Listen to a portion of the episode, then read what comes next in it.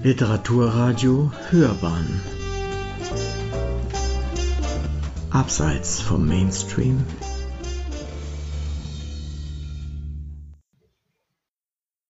Hallo, mein Name ist Tobias Zimmermann und ich bin zusammen mit Niklas Kästner und Norbert Sachse Herausgeber des Buchs Das unterschätzte Tier, was wir heute über Tiere wissen und im Umgang mit ihnen besser machen müssen.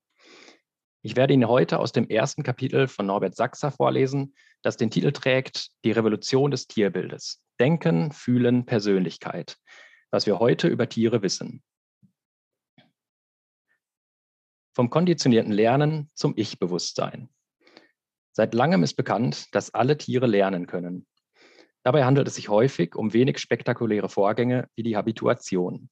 Vögel lernen beispielsweise, dass von einer Vogelscheuche keine Gefahr ausgeht. Sie gewöhnen sich an sie. Weit verbreitet ist auch das assoziative Lernen, das in zwei verschiedenen Formen vorkommt, der klassischen und der operanten Konditionierung. So können vermutlich Tiere aller Arten lernen, einen bestimmten Reiz mit einer Belohnung oder Bestrafung zu verknüpfen. Ein Paradebeispiel der klassischen Konditionierung hierzu.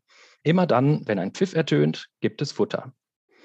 Bei der operanten Konditionierung lernen Tiere durch Versuch und Irrtum, welches Verhalten zum Erfolg führt.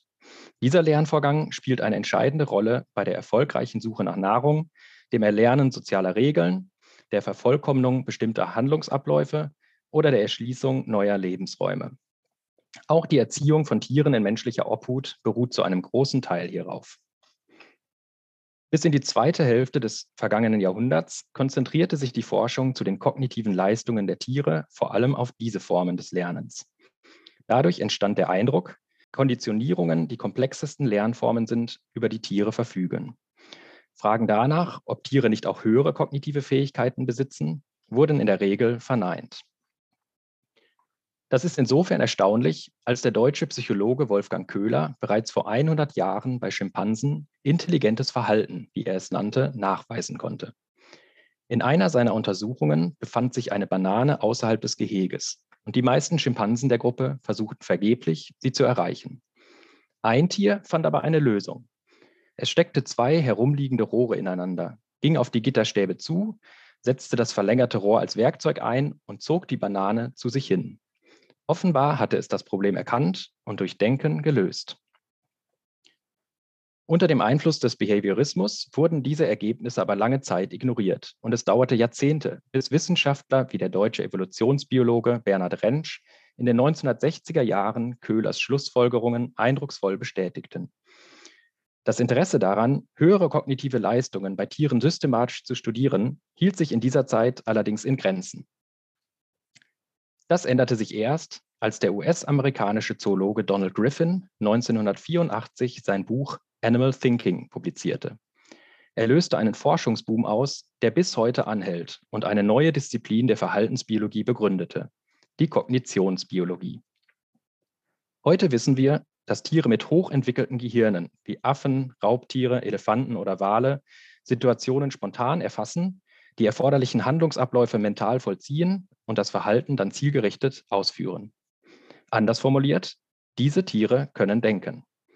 Aber nicht nur Säugetiere sind hierzu in der Lage, sondern auch Rabenvögel, Papageien oder Tintenfische. Ursprünglich hatte es geheißen, was den Menschen vom Tier unterscheidet, ist der Werkzeuggebrauch. Köhlers Untersuchungen zeigten bereits, dass Schimpansen in menschlicher Obhut zum Erreichen ihrer Ziele Werkzeuge einsetzen. Fast ein halbes Jahrhundert später beschrieb die britische Verhaltensforscherin Jane Goodell dies auch für Tiere in ihrem natürlichen Lebensraum. Freilebende Schimpansen im Gombe Stream Nationalpark in Tansania benutzen gezielt Halme, Stiele und kleine Zweige, um Ameisen und Termiten aus ihren Nestern zu fischen. Dabei verändern sie diese Werkzeuge zum Teil gezielt, Neuere Beobachtungen dokumentieren darüber hinaus den Gebrauch von Stöcken und Steinen, die als Hammer und Amboss eingesetzt werden, um Palmnüsse zu knacken. Es gibt Hinweise, dass Schimpansen diese Technologie bereits seit Jahrtausenden benutzen und sie von Generation zu Generation weitergeben. Mittlerweile wurde Werkzeuggebrauch im natürlichen Lebensraum bei weiteren Arten beobachtet, wie Kapuziner und Javaneraffen, Seeottern und Delfinen. Auch Neukaledonienkrähen sind Meister sowohl der Werkzeugherstellung als auch ihre, ihres intelligenten Einsatzes. All diesen Beispielen ist gemeinsam, dass zunächst einzelne Individuen Erfindungen machen, die dann durch soziales Lernen in die nächste Generation weitergegeben werden, dort langfristig Bestand haben und zu Unterschieden zwischen verschiedenen Gruppen dieser Tierart führen. Werkzeuggebrauch ist damit ein eindrucksvolles Beispiel für Kultur bei Tieren. Seit etwa 20 Jahren wird auch die Frage nach einem möglichen Ich-Bewusstsein bei Tieren gestellt. Könnte es sein, dass ein Schimpanse weiß, wer er ist, dass er eine Vorstellung davon hat, was andere wissen, dass er sein Verhalten nach diesem Wissen ausrichtet? Wenn Tiere über ein Ich-Bewusstsein verfügen, dann sollten sie sich im Spiegel erkennen. Sie sollten wissen, dass sie sich selbst sehen und nicht irgendeinen fremden Artgenossen. Bereits 1970 führte der US-amerikanische Psychologe Gordon Gallup eine entsprechende Untersuchung durch. Er färbte bei Schimpansen einen Teil der Augenbraue und des Ohrs rot ein. Und zwar so, dass die Tiere die Färbung selbst nicht sehen konnten. Solange kein Spiegel vorhanden war, berührten die Schimpansen die eingefärbten Stellen fast nie. Und wenn, dann eher zufällig. Sobald sie sich aber im Spiegel betrachten konnten, fassten sie sogleich zielgerichtet an die roten Stellen ihres Körpers. Das zeigt, alle Schimpansen erkannten sich selbst. Inzwischen haben auch andere Tiere als Menschenaffen diesen Spiegeltest bestanden, darunter Elefanten, Delfine, Pferde, Elstern und Putzerfische. Übrigens sind Menschen dazu erst im Alter von etwa eineinhalb bis zwei Jahren in der Lage. Wenn Tiere über ein Ich-Bewusstsein verfügen, sollten sie die Welt auch aus der Perspektive eines anderen betrachten können. Tatsächlich mehren sich die Hinweise, dass Tiere einiger Arten, wie Schimpansen, Bonobos oder Orang-Utans, hierzu fähig sind. So fanden der US-amerikanische Verhaltensforscher Michael Tomasello und sein Team in ausgeklügelten Untersuchungen heraus, Unterlegene Schimpansinnen wissen offenbar, was ihre dominanten Artgenossinnen gesehen haben und richten ihr Verhalten zum eigenen Vorteil beim Nahrungserwerb danach aus. Interessanterweise wissen auch Rabenvögel in einem gewissen Umfang, was andere wissen. So berücksichtigen Kolkraben beim Futterverstecken, welche Artgenossen sie dabei beobachten. Dies ist wichtig, weil manche Artgenossen gern die Futterverstecke anderer plündern. Zusammengefasst hat die verhaltensbiologische Forschung eindrucksvoll gezeigt, zu welch erstaunlichen kognitiven Leistungen Vertreter mancher Tierarten fähig sind. Sie können planen und denken, sie können sich im Spiegel erkennen, sie wissen, was andere wissen und sie bemerken sogar, wenn es sich dabei um falsches Wissen handelt. Zwar sind solch höhere kognitive Fähigkeiten bisher nur für einige wenige Tierarten nachgewiesen worden und längst nicht jedes Individuum dieser Arten verfügt über sie. Dennoch zeigt der jetzige Stand der Forschung, dass Tiere bezüglich ihrer kognitiven Leistungen lange unterschätzt worden sind.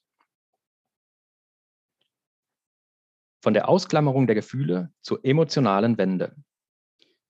Sucht man im Sachverzeichnis von aktuellen Lehrbüchern der Verhaltensbiologie nach den Begriffen Emotion oder Gefühl, so wird man in der Regel nicht fündig.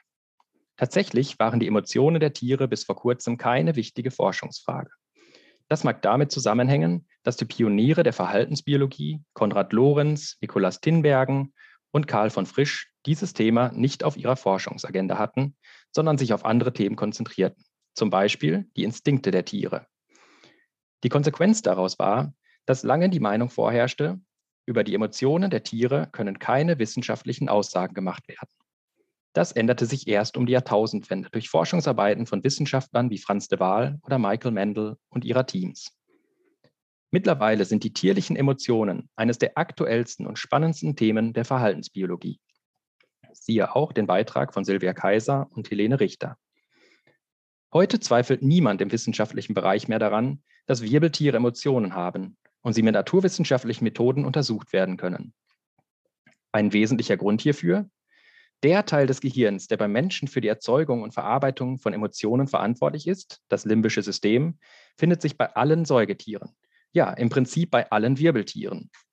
Und zumindest basale Emotionen wie Furcht, Angst oder Freude werden bei Menschen und diesen Tieren durch die gleichen neuronalen Schaltkreise hervorgerufen und reguliert.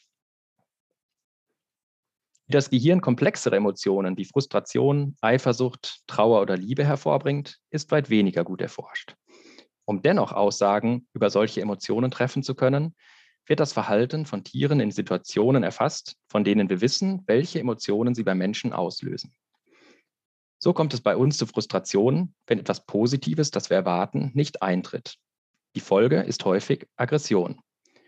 Entsprechende Zusammenhänge konnten für Tiere gezeigt werden, von Tauben über Ratten bis hin zum Totenkopfaffen. Gleiches gilt für die Eifersucht. Sie tritt typischerweise auf, wenn eine Person, die man liebt, sich plötzlich mehr für jemand anderen interessiert. In diesem Fall wird eine eifersüchtige Person versuchen, die Beziehung zur anderen Person zu unterbinden und die Aufmerksamkeit wieder ganz auf sich zu lenken. Genau dieses Verhaltensmuster tritt auch bei Hunden in der entsprechenden Situation auf. Tiere mancher Arten können sich sogar ungerecht behandelt fühlen. Ein spektakuläres Beispiel hierfür erbrachten Untersuchungen an Kapuzineraffen. Wenn die Tiere gelernt hatten, dass bei den Forschenden ein Spielstein gegen ein Stück Gurke eingetauscht werden kann, dann machten sie das mit Begeisterung. Wenn sie allerdings sahen, dass ein Artgenosse für den gleichen Spielstein im Austausch eine weit begehrtere Belohnung, nämlich eine Weintraube, erhielt, dann reagierten sie empört und machten bei späteren Tauschgeschäften nicht mehr mit. Noch heftiger reagierten sie, wenn ein Artgenosse eine Weintraube geschenkt bekam, ohne dafür einen Spielstein hergeben zu müssen. Auch Rabenvögel und Hunde scheinen solche Gefühlslagen zu kennen, die auf einen Sinn für Fairness verweisen. Untersuchungen über den Zusammenhang von sozialer Umwelt, Verhalten und Stress offenbaren weitere verblüffende Parallelen zwischen Menschen und anderen Säugetieren. Dabei kann durch die Messung von Hormonen wie Cortisol oder Adrenalin in diesen Studien auf den inneren Zustand der Tiere geschlossen werden. Es zeigt sich, soziale Faktoren und Situationen, die für den Menschen belastend bzw. stressreduzierend sind, sind dies in derselben Art und Weise auch für andere Säugetiere. So ist beispielsweise eine stabile soziale Umwelt für das Wohlergehen sowohl von Menschen als auch von Tieren förderlich, während eine instabile soziale Umwelt zu starken Stressreaktionen und zu erhöhter Krankheitsanfälligkeit führt. Und für Mensch und Tier trifft gleichermaßen zu, dass eine ausgeprägte Integration in ein soziales Netz und gute Beziehungen zu sozialen Bindungspartnern eine stressreduzierende Wirkung haben. Tiere haben und zeigen nicht nur Emotionen, sie können den emotionalen Zustand ihrer Artgenossen auch wahrnehmen, teilen und positiv beeinflussen. Das heißt, sie verfügen über Empathie. Säugetier- und Vogelmütter erkennen beispielsweise, wenn ihr Nachwuchs ängstlich oder gestresst ist und können ihn durch ihr Verhalten beruhigen. Vor allem durch die Forschung des niederländischen Verhaltensforschers Frans de Waal wissen wir, dass manche Tiere auch zu weit komplexeren Formen der Empathie fähig sind. So kann es in Gruppen von Schimpansen zu heftigen Auseinandersetzungen kommen, bei denen ein Tier auch schon mal verprügelt und an den Rand der Gruppe gedrängt wird. Wenn es sich dort in bemitleidenswertem Zustand befindet, sucht häufig ein Gruppenmitglied Kontakt zu ihm, das den Konflikt beobachtet hat, aber nicht an ihm beteiligt war. Dieses Tier nimmt den Artgenossen dann in den Arm, tröstet ihn und führt ihn in den Gruppenverband zurück. Solche Beobachtungen legen nahe, dass Schimpansen die Perspektive des anderen übernehmen sich mit ihm identifizieren und gezielt helfen können. Das heißt, sie könnten nicht nur zu emotionaler, sondern auch kognitiver Empathie fähig sein. Ein vergleichbares empathisches Trösten wurde auch für Gorillas, Elefanten, Hunde, Saatkrähen und Kolkraben nachgewiesen. Und auch Ratten sind zu komplexen empathischen Handlungen fähig wenn sie vor die Wahl gestellt wurden, entweder einen Käfig zu öffnen, um an eine Futterbelohnung zu gelangen, oder einen Käfig zu öffnen, um einen gefangenen Artgenossen zu befreien, dann entschieden sich die meisten Tiere zu helfen. Zusammengefasst zeigt die aktuelle Forschung, basale Emotionen dürften bei den nichtmenschlichen Säugetieren in sehr ähnlicher Weise vorkommen wie bei uns Menschen. Aber auch komplexere Emotionen sind bei unseren tierlichen Verwandten vorhanden. Zwar wissen wir nicht, wie die Tiere die jeweilige Emotion subjektiv erleben, ob beispielsweise ein Tier, das seinen Partner verloren hat, dieselbe Trauer empfindet wie ein Mensch in einer vergleichbaren Situation. Aber mit Sicherheit können wir das auch nicht von anderen Menschen sagen. Viele Tiere haben nicht nur Emotionen, sondern sie verfügen auch über Empathie. Dabei treten mit zunehmenden kognitiven Fähigkeiten immer komplexere Formen empathischen Verhaltens auf. All dies zeigt, auch bezüglich ihrer Gefühlswelt haben wir Tiere lange unterschätzt. Vom schablonenhaften Verhalten zur Tierpersönlichkeit. In den Anfangszeiten der Verhaltensbiologie waren die Forschenden vor allem davon fasziniert, dass Tiere ein angeborenes Wissen besitzen, wie sie sich zu verhalten haben und damit perfekt an ihren Lebensraum angepasst sind. Die Quelle dieses Wissens nannten sie Instinkt. Sie entwickelten einflussreiche Theorien darüber, wie instinktives Verhalten ausgelöst werden kann. Bemerkenswerterweise prägen diese Vorstellungen das gesellschaftliche Denken über Tiere bis heute. Demzufolge aktivieren Schlüsselreize in der Umwelt angeborene Auslösemechanismen, wodurch es zur Ausführung des zugehörigen instinktiven Verhaltens kommt. So ruft bei männlichen Stichlingen allein die rot gefärbte Bauchunterseite eines Rivalen heftigste Aggression hervor. Seine Gesamterscheinung ohne dieses auffällige Merkmal hingegen nicht. Tatsächlich bestätigten zahlreiche Untersuchungen, insbesondere an Vögeln, Fischen und Insekten, dass angeborene Verhaltensreaktionen durch Schlüsselreize ausgelöst werden können. Allerdings wurden diese Ergebnisse auf alle Verhaltensbereiche und alle Tierarten übertragen. Eine aus heutiger Sicht ungerechtfertigte Verallgemeinerung. So entstand fälschlicherweise die Vorstellung, dass Tiere die Spielbälle ihrer Instinkte seien und reflexartig auf Schlüsselreize antworten. Die Entwicklung ihres Verhaltens sollte sich schablonenhaft vollziehen, in starren, vorherbestimmten Bahnen. Letztlich sollten sich alle Tiere einer Art, zumindest wenn sie dasselbe Geschlecht haben und in derselben Altersklasse sind, nahezu identisch verhalten. Eine solche Sichtweise verkannte allerdings, dass es im Laufe der Evolution der Wirbeltiere, von Fischen über Amphibien und Reptilien hin zu Vögeln und Säugetieren, zu einer immer stärkeren Unabhängigkeit von instinktiven Programmen gekommen ist und gleichzeitig Umwelteinflüsse sowie Lern- und Sozialisationsprozesse die Entwicklung des Verhaltens mitbestimmen. Wie wichtig Sozialisationsprozesse bereits beim Tier sind, zeigten erstmals die Untersuchungen des US-amerikanischen Psychologen Harry Harlow und seines Teams vor etwa 60 Jahren. Wurden Rhesusaffenkinder ohne Kontakt zur Mutter oder anderen Artgenossen künstlich aufgezogen, dann wuchsen sie zwar wie üblich heran und waren körperlich gesund, ihre Psyche und ihr Verhalten erwiesen sich aber als völlig gestört.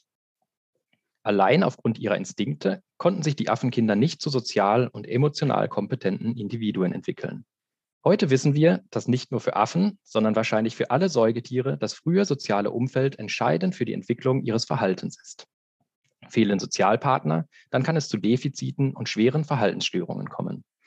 Dabei ist nicht immer nur die Mutter zuständig für eine gelungene Sozialisation, sondern es können, je nach Tierart, auch der Vater, gleichaltrige Spielkameraden oder der gesamte Sozialverband sein. Die frühe Kindheit ab der Geburt ist jedoch nicht der einzige Lebensabschnitt, in dem die Umwelt Einfluss auf die Verhaltensentwicklung nimmt. Immer mehr Forschungsarbeiten belegen, Umwelteinflüsse können bereits während der vorgeburtlichen Phase die Gehirnentwicklung tiefgreifend modulieren und das spätere Verhalten beeinflussen.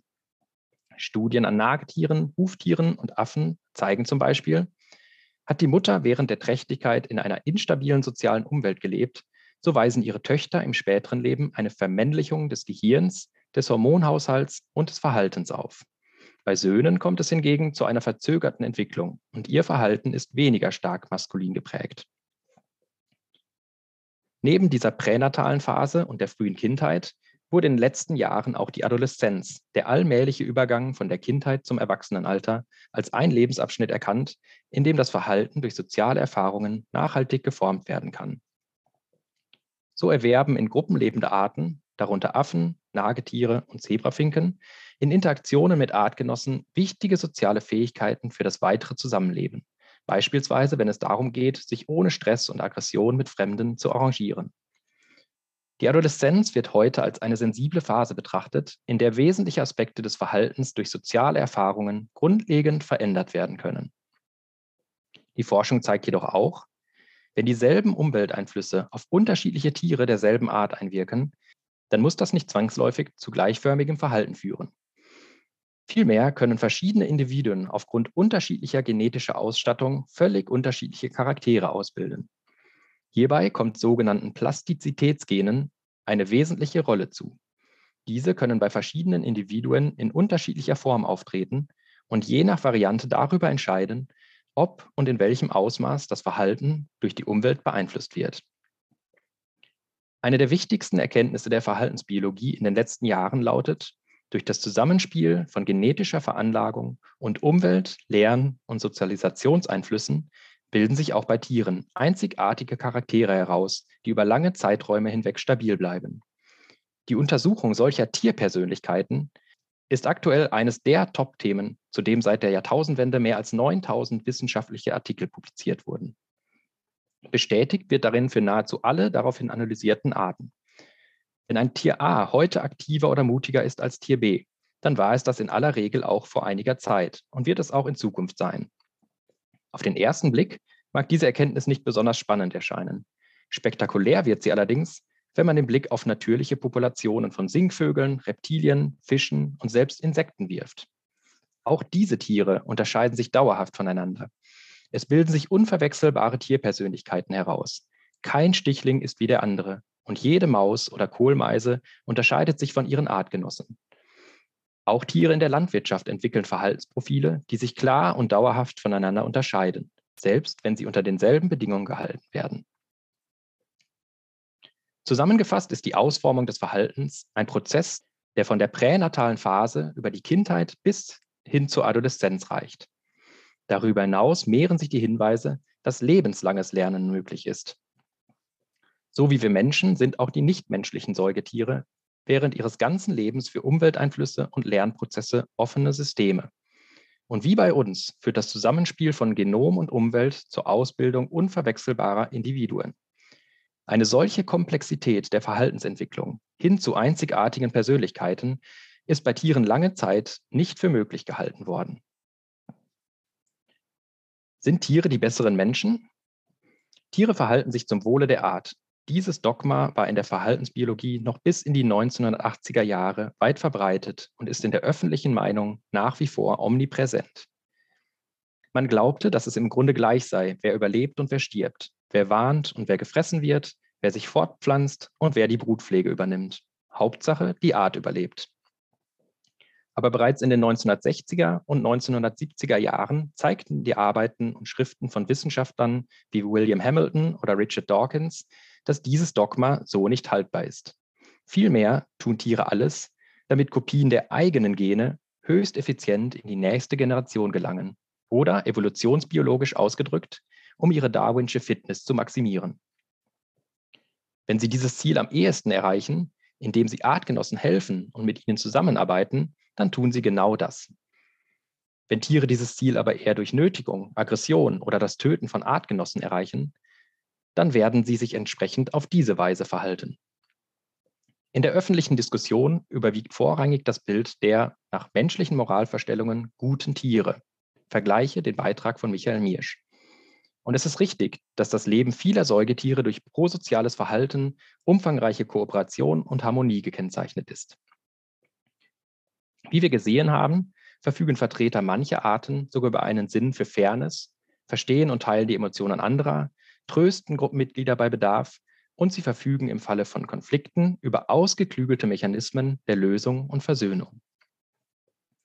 Es ist aber auch richtig, dass eben diese Tiere zur Durchsetzung ihrer Interessen drohen und kämpfen, nötigen und vergewaltigen und auch nicht davor zurückschrecken, Artgenossen umzubringen.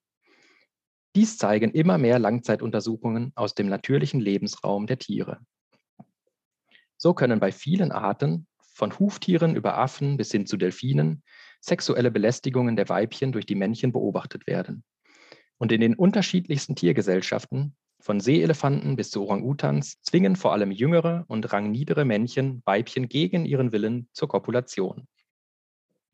Infantizid, das Töten von Jungtieren, kommt bei langlebigen Säugetieren, die in festen Gruppen leben, darunter Affen, Nagetiere und Raubtiere, häufig dann vor, wenn fremde Männchen in den Sozialverband eindringen. Dabei kann Kindestötung, wie bei den Berggorillas, einen erheblichen Teil der Jungtiersterblichkeit ausmachen. Auseinandersetzungen mit Todesfolge gibt es auch zwischen Geschwistern, insbesondere dann, wenn Mütter nicht genügend Milch für alle Nachkommen haben. Studien an Tüpfelhyänen demonstrieren das auf drastische Weise. Darüber hinaus zeigen Untersuchungen, vor allem an Huftieren, dass es auch in Auseinandersetzungen zwischen erwachsenen Männchen deutlich häufiger zu schweren Verletzungen und Todesfällen kommt, als ursprünglich angenommen wurde. Berühmtheit erlangten in diesem Zusammenhang die Kriege der Schimpansen. Vor fast 40 Jahren beschrieb Jane Goodell erstmals, wie sich Männchen einer größeren Gruppe zusammentaten und im Laufe weniger Jahre alle Männchen einer benachbarten kleineren Gruppe umbrachten. Heute wissen wir, dass solch kriegerische Auseinandersetzungen kein Einzelfall sind. Insgesamt konnten während der letzten Jahrzehnte etwa 150 Tötungen von Schimpansen durch Artgenossen beobachtet werden. Und es gab sie in nahezu allen Untersuchungsgebieten. Zusammengefasst ging man über viele Jahrzehnte in der Verhaltensbiologie davon aus, dass Tiere sich zum Wohle der Art verhalten und eine Hemmung besteht, Artgenossen zu töten. Eine generelle Tötungshemmung gegenüber Mitgliedern der eigenen Spezies existiert aber offenbar nicht. Nach dem heutigen Stand des Wissens tun Tiere alles, um mit maximaler Effizienz Kopien ihrer eigenen Gene in die nächste Generation weiterzugeben. Die besseren Menschen sind die Tiere nicht. Offenbar haben wir sie auch bezüglich dieser Merkmale lange falsch eingeschätzt. Fazit. Die Erkenntnisse der Verhaltensbiologie haben unser wissenschaftliches Bild vom Tier fundamental verändert und sie helfen uns, Tiere besser zu verstehen.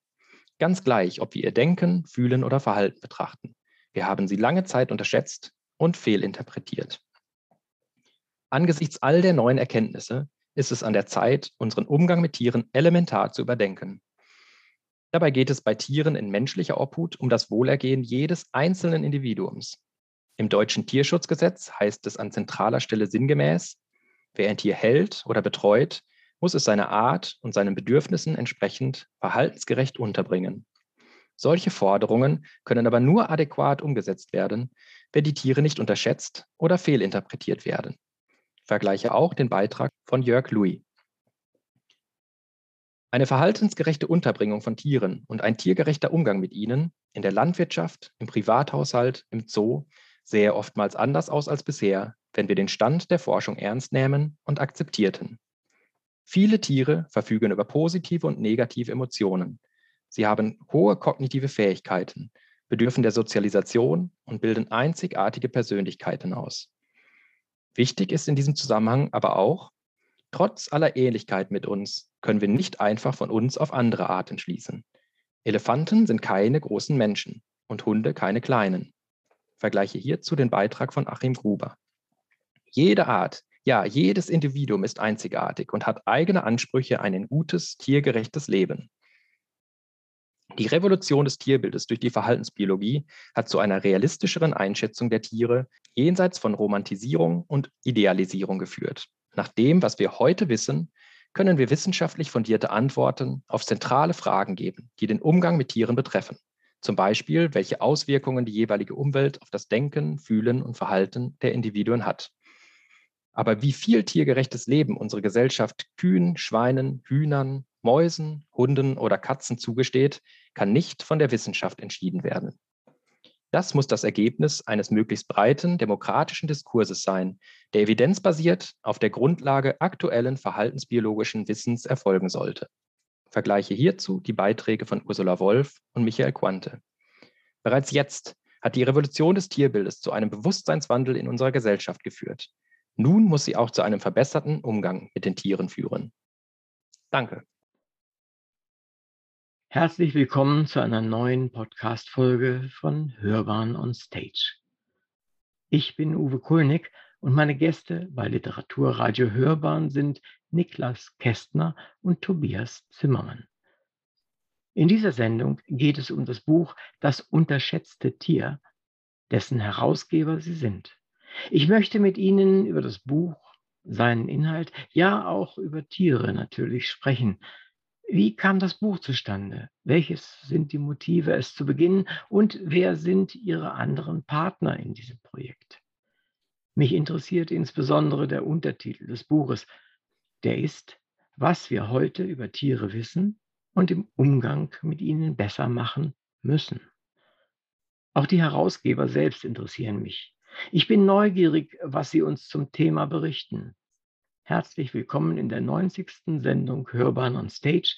Ich freue mich sehr, dass Sie zu uns in die Sendung gekommen sind. Schön, dass Sie da sind. Wir freuen uns auch. Ja, vielen Dank für die Einladung. Gern. Ich freue mich, dass Sie da sind. Und vor allen Dingen, da Sie beide ja Kollegen von mir sind, ist das für mich eine besondere Freude, zumal mich das Thema sehr interessiert. Sie haben vielleicht jeder ein Tier, eine Tierart, mit der Sie besonders verbunden sind. Welche ist das und warum? Ja, das ist schon direkt eine gute Frage. Ähm, man kriegt ja auch oft die Frage, was ist das Lieblingstier? Und tatsächlich, das klingt immer so ein bisschen blöd, aber ich, ich kann da gar nichts zu sagen. Ich finde so viele Tiere so spannend und interessant und habe auch mit, mit so vielen irgendwas, was mich mit denen verbindet, dass ich das nicht hinkriegen würde, eine auszumachen, wo das besonders so ist. Das Einzige ist, wenn ich auf Individuenebene äh, schaue, ich hatte halt einen Hund, ähm, für viele Jahre. Und der ist natürlich mir schon auf ganz besondere Weise ans Herz gewachsen. Aber ansonsten, also eine Tierart oder so da jetzt ausmachen, das könnte ich nicht. Wie sieht es bei Ihnen aus, Herr Zimmermann? Ja, prinzipiell geht es mir ähnlich. Ich habe auch das Gefühl, je mehr man über die Tiere, ihre Fähigkeiten und ihr Verhalten so lernt und sich aneignet über die Jahre, desto faszinierter ist man von ganz verschiedenen Tierarten. Und äh, es ist relativ schwierig, sich da dann eine einzelne rauszupicken. Aber wenn ich jetzt mich auf eine Tierart beschränken würde, dann würde ich das Meerschweinchen nennen, das Hausmeerschweinchen. Das hängt mhm. dann damit zusammen, dass ich äh, ja während meiner Forschungszeit, in der ich als Forscher tätig war, ähm, insbesondere während meiner Doktorarbeit mit Hausmeerschweinchen gearbeitet habe und mir deren Verhalten äh, sehr intensiv angeschaut habe. Und dementsprechend äh, ist darüber so eine relativ besondere äh, Beziehung bestanden, würde ich sagen, entstanden, würde ich sagen. Sie haben vielleicht mitbekommen, dass wir hier in Bayern wieder mal einen Bären haben. Was denken Sie, wie sollten Menschen und Behörden auf längere Zeit damit umgehen? Gleiches gilt natürlich in gewisser Weise auch für Wölfe. Ja, es ist äh, tatsächlich eine sehr schwierige Frage, weil da unterschiedliche Aspekte zusammenprallen, äh, von denen man manchmal auch gar nicht so auf dem Schirm hat, dass es unterschiedliche Aspekte sind. Das ist zum einen Tierwohl und äh, Artenschutz und sowas. Dann sind es aber natürlich auch die Interessen der Bevölkerung. Aber es ist eben auch das Tierwohl der Nutztiere zum Beispiel, die gegebenenfalls gefährdet sind durch sowas wie einen Bären oder äh, ein Rudel Wölfe, was sich da ansiedelt. Es ist aber natürlich auch das Wohl der Wölfe oder Bären, die gegebenenfalls abgeschossen werden, wenn äh, eine entsprechende behördliche äh, Entscheidung getroffen wird. Und ähm, wir haben da selber auch schon oft drüber diskutiert, auch mit anderen.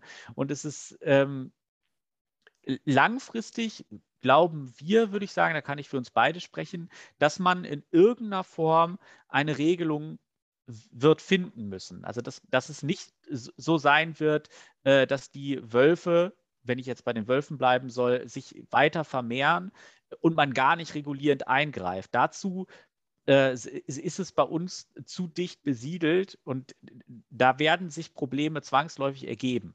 Es ist natürlich auch ein Unterschied, ob ich hier in, im bayerischen Wald irgendwo oder am Rande des bayerischen Walds lebe oder ich aber in anderen Teilen der Welt, wo eben auch noch wirklich gefährliche Tiere leben, größere Tiere leben, wo das Aufeinandertreffen nicht so großartig oder so häufig ist wie hier. Das ist, spielt sicherlich eine große Rolle. Ja, ganz genau. Und wir haben auch, also zum Thema ähm, Artenschutz. Es gibt eben, wir haben hier im Norden bei uns auch viele Landschaften oder ja, wo es auch Ökosysteme mittlerweile gibt, die nur so erhalten sind oder erhalten werden in dieser Form, weil dort zum Beispiel das beweidet mhm. wird durch Schafe. Jetzt kommen aber die Wölfe und machen im Grunde den Schafhaltern und Schafhalterinnen die Arbeit unmöglich, weil ne, egal welche Zäune sie bauen, also die, die Wölfe finden irgendwie einen Weg. Und da muss man dann natürlich schauen, will man, dass der Wolf überall lebt und nimmt dafür dann in Kauf, dass aber diese Landschaftsräume in der Form verschwinden. Also selbst da ist es ein Abwägen. Es ist, es ist, und das ist vielleicht äh, gerade bei diesem Punkt das, was es auch so schwierig macht. Es ist da nicht so ein Schwarz-Weiß, sondern es äh, ist eine ganz komplexe Lage. Ja, absolut. Und man könnte an der Stelle natürlich argumentieren, aber gut, das war ja mal irgendwann auch deren natürlicher Lebensraum. Also sollte sich das auch irgendwie wieder einstellen, aber es hat sich in der Zwischenzeit natürlich sehr viel getan. Und das ist eben unter anderem, wie diese Landschaften mittlerweile bewohnt sind und welche Tiere da leben und dass es eben nicht sich automatisch einstellen würde, ähm, dass das in einem Gleichgewicht bleiben wird. Und das andere ist eben, was äh, mein Kollege Niklas auch schon angesprochen hat, dass ähm, ja genau die Besiedlung einfach eine ganz andere geworden ist. Und ich glaube, das ist eines der, der größten Probleme vor allem, dass es eben nicht die großen landschaftlichen Bereiche gibt, wo eben solche Raubtiere ähm, sich ausbreiten können, ohne dass äh, eine Gefahr besteht, dass Kontakt zu Menschen ähm, sich daraus ergibt. Und das wäre auf lange Sicht natürlich auch eines der großen Probleme. Denn prinzipiell mag es wohl sein, dass die meisten Tiere ähm, friedlich sind oder es zumindest nicht auf Menschen abgesehen haben. Aber wenn eben erzwungenermaßen so eine Nähe hergestellt wird, dann kann eben auch niemand garantieren, dass sich daraus keine ähm, konkreten und direkten Konflikte ergeben. Das ist letztendlich auch, äh, glaube ich, ein Riesenproblem. Wir sind es, also Sie und ich und auch meine Großeltern schon sind in einem, was Wildtiere angeht, äh, quasi harmlosen Land aufgewachsen. Also der letzte Wolf, der steht, glaube ich, in, aus dem Harz, äh, der steht, glaube ich, in Braunschweig im Naturhistorischen Museum. Der ist jetzt schon vor 150 Jahren geschossen worden zum Beispiel. Und die Bären gab es schon lange Zeit davor ja auch schon nicht mehr. Das heißt, wir haben das Glück, wenn Sie so wollen, dass wir in einem völlig, ja, wir können uns morgen in, in irgendeinem beliebigen Wald leben und wachen am nächsten Morgen garantiert wieder auf und haben keine unangenehmen Begegnungen, richtig unangenehmen Begegnungen. Das ist aber verinnerlicht in den Menschen. Und dann kommt es dazu, wir sind gewohnt langsam, dass wir jegliche Verantwortung auch abgegeben haben für uns selbst. Wenn wir überlegen, hinter welchen Risiken wir herjammern, äh, wie gering die sind letztendlich, und dann kommt da so ein Bär daher und der, die Politiker, die möchte, der möchte ich nicht sein, wenn das erste, äh, was ich verletze, ich sage mal nur verletzte Kind in Oberbayern irgendwie geborgen werden muss. Und das wissen natürlich die Menschen und deswegen gibt es riesen Widerstände, die wir als Nicht-Betroffene immer ein bisschen wegwischen. Ja, und also ich muss ganz klar sagen, ich bin nicht, also ich bin äh, dafür, dass die Wölfe sich hier wieder ansiedeln und ich, ich bin auch dafür, dass die Bären wieder einen Platz finden. Aber ich glaube, man muss auch, damit gerade nicht so was passiert, was Sie gerade angesprochen haben, irgendwann eine Form finden, regulierend einzugreifen, auf welche Weise auch immer. Weil wenn es dazu kommt, dass ein Mensch verletzt wird, dann glaube ich, haben auch die Tiere hier keine Chance mehr. Dann wird relativ schnell äh, was passieren, damit die ganz wieder verschwinden. Es ist von der theoretischen Warte relativ leicht zu lösen. Auch Sie haben ja auch eben den Kunstgriff gemacht, den ich auch gemacht hätte, und sagen, wie auch immer man das reguliert. Aber genau das ist ja der, einer der Knackpunkte, wie auch immer man das regulieren will. Wir können nicht überall Zäune ziehen, das funktioniert nicht. Und äh, gerade wenn in Landschaften hier wie in Alpen und Voralpen, da geht das gar nicht. Und äh, da gibt es halt auch viele Touristen, die mal eben durch die Gegend rennen und wenn die, damals hieß er Bruno, ich weiß nicht, wie er jetzt heißt, der Bär, wenn die dem begegnen, dann, dann haben die auch Schiss. Das wiederum funktioniert aber ja in anderen Gegenden durchaus, also die Koexistenz. Was ich meine, in welche Richtung ich denke, ist dann eher eine Bestandsregulation. Also es wird ja durchaus diskutiert, auch den Wolf ins Jagdrecht mhm, aufzunehmen genau. und dann eben ab einer bestimmten Populationsgröße einzugreifen. Und aber ein gewisses Risiko das wäre natürlich da und da müssen wir als Gesellschaft dann eben schauen, ob wir das aushalten möchten für den, den Artenschutz, beziehungsweise um den Tieren äh, hier Lebensraum zu bieten. Jetzt komme ich direkt mal ins Buch und zwar vielleicht sind Sie so nett und schildern äh, unseren Zuhörern mal die Idee, warum Sie das Buch so A geschrieben haben, beziehungsweise es ist ja kein wirkliches Buch, ja eine Anthologie, wenn Sie so wollen, aber unter einem mindestens einem gemeinsamen Gedanken. Wie haben Sie die Leute zusammengesucht und zusammengestellt und so weiter? Ähm, genau, das Ganze geht im Grunde auf eine Veranstaltungsreihe zurück, ähm, die wiederum auf ähm, einem vorherigen Buch von Herrn Sachser, unserem Mitherausgeber, ähm, das, das von ihm herausgegeben wurde, das von ihm geschrieben wurde, der Mensch im Tier. Und ähm, es gab da eine Veranstaltungsreihe, ähm, bei der wir uns beworben haben für die Universität Münster. Ähm, eine Uni, ein Buch heißt das. Und da geht es darum, um das mal ganz kurz zusammenzufassen, dass man sich mit einem bestimmten Buch bewirbt ähm, und dadurch eine Förderung erhält, dass sich die gesamte Universität, wie der Name schon sagt von dem Programm, äh, mit einem bestimmten Buch beschäftigt, sich in verschiedenen Formaten damit auseinandersetzt und damit idealerweise von Studierenden über Lehrenden, über Mitarbeitenden ähm, von der ganzen Universität die zusammenbringt und die eben für dieses Thema begeistert. Und da war eben unser Anlass, dieses Buch von Norbert Sachser zu wählen.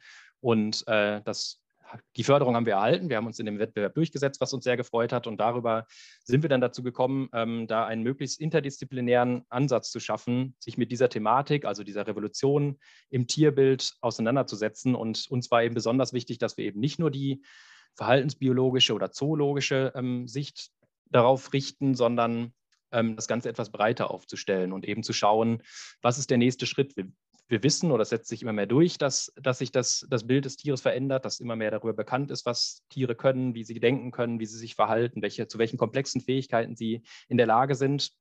Aber welche Auswirkungen hat das eigentlich? Was hat das für ähm, gesellschaftliche Tragweiten und ähm, was sollte daraus folgern von dem, was wir alles wissen? Und das ist eben, das klang ja gerade in dem, in dem vorgelesenen Beispiel auch oder von dem vorgelesenen Textausschnitt äh, auch gerade schon an. Die Wissenschaft in diesem Fall jetzt die verhaltensbiologische, verhaltensbiologische Forschung kann im Endeffekt ähm, Fakten oder Erkenntnisse liefern, aber was nachher daraus gemacht wird und wie sich das gesellschaftlich niederschlägt, das muss eben in einem wesentlich größeren Rahmen besprochen und ausgelotet werden. Und das klappt in dem Zusammenhang und darauf kommt es dann wieder zurück, eben wenn man möglichst viele Disziplinen einbindet und einen relativ breiten Diskurs schafft. Und das war erstmal so die grundlegende ähm, Überlegung dahinter. Ähm, genau, vielleicht möchte Niklas noch ergänzen, ähm, wie, wie, wir dann unter anderem auf die einzelnen ähm, Protagonisten gekommen sind. Ja, das war eine Überlegung. Dann äh, nochmal, wir haben viele genommen, die auch schon bei der Veranstaltungsreihe dabei waren, die auch sehr gut angekommen ist. Und dann haben wir geschaut, welche Aspekte fallen uns ein. Klar, man ist dann immer begrenzt, man kann natürlich nicht alles reinnehmen, aber wie kriegen wir ein möglichst breites Bild darüber, was die Revolution im Tierbild ausmacht, wo sie sich in der Gesellschaft schon widerspiegelt und was Bereiche sind, wo dringend was passieren muss. Und äh, was mir ähm, aufgefallen ist, ist in der Unterüberschrift, die Sie äh, gewählt haben, nämlich das letzte Wort, was wir heute über Tiere wissen und im Umgang mit ihnen besser machen müssen. Müssen wir wirklich was besser machen oder können wir was besser machen? Uns war das in dem Fall wichtig zu sagen, wir müssen was besser machen, wenn wir die moralischen Maßstäbe anlegen, die wir eigentlich anlegen und das verbinden mit dem, was wir über Tiere wissen, dann haben wir den Eindruck, wir müssen etwas besser machen. Es ist aber natürlich so, ähm, dass es ganz klar unterschiedliche Sichtweisen sicherlich darauf äh, gibt, aber wir würden anhand der moralischen Maßstäbe, die wir sonst anlegen, äh, in unserem Zusammenleben schon die Meinung vertreten, dass sich da was verändern muss. Und wenn nicht? Und wenn nicht, dann bedeutet das einfach, dass wir Tieren Leid zufügen und dass wir das, wenn wir uns wirklich damit auseinandersetzen und es nicht einfach verdrängen, dass wir das moralisch nicht gut rechtfertigen können. Moral muss man sich ja entscheiden, welche Art von Moral man eigentlich meint. Äh, die religiös bedingte Moral ist ja nicht mehr so ganz äh, ja, up to date hier bei uns in, in Mitteleuropa, äh, sagen wir mal in Mitteleuropa zumindest, sondern es ist mehr eine mit der Ethik verbundene Moral des Kodex, den wir uns auferlegt haben. Und äh, das ist ja noch äh, eine besondere äh, Möglichkeit. Wie, wie, wie stellen Sie sich das praktisch tatsächlich vor? Äh, sollen wir die Tiere an, ich sage jetzt mal die Tiere, obwohl ich die Vokabel so nicht mag, aber äh, so sollen wir hingehen und sagen, es sind doch einfach nur ja, Menschen wie, wie Kinder, ich muss auf sie aufpassen? Nein, auf keinen Fall. Also das, das wäre ja so zu kurz gedacht. Ähm, ich bin mir nicht ganz klar, worauf Sie hinaus wollen, aber es ist natürlich unterschiedlich, auch also über welche Tiere wir sprechen. Wir haben einerseits die Tiere, die in der freien Natur leben, so es die denn noch gibt überhaupt, die freie Natur. Natürlich beeinflussen wir die auch, aber für Tiere, die in unserer Obhut leben, die wir vielleicht durch Züchtung so verändert haben, dass sie gar nicht mehr in der Natur leben könnten, für die haben wir natürlich eine andere Verantwortung. Basierend worauf? basierend darauf, dass sie von uns abhängig sind. Wir schränken gegebenenfalls ihren Bewegungsfreiraum ein. Wir bestimmen, was sie zu fressen finden, äh, also oder zu fressen bekommen.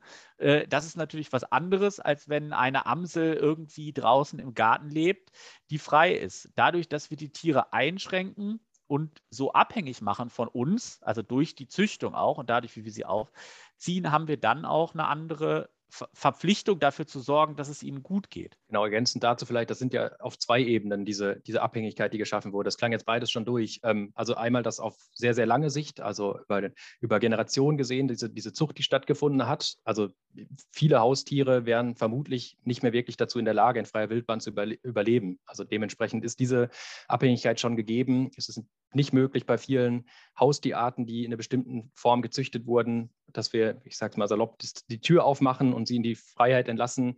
Bei vielen würde das wahrscheinlich zu Problemen führen, dass sie einfach nicht überleben würden. Und auf, dem, auf der anderen Ebene ist eben das, was bei Niklas gerade auch schon anklang, was dann letztlich bei den einzelnen Individuen stattfindet. Also dass die natürlich dann noch obendrauf, ähm, ab, unabhängig von dieser Zucht, dann einfach im Alltäglichen so aufgewachsen sind, dass sie versorgt werden, dass ähm, ja, ihr Tagesablauf auf eine bestimmte Art und Weise abläuft und das kommt natürlich dann auch noch obendrauf.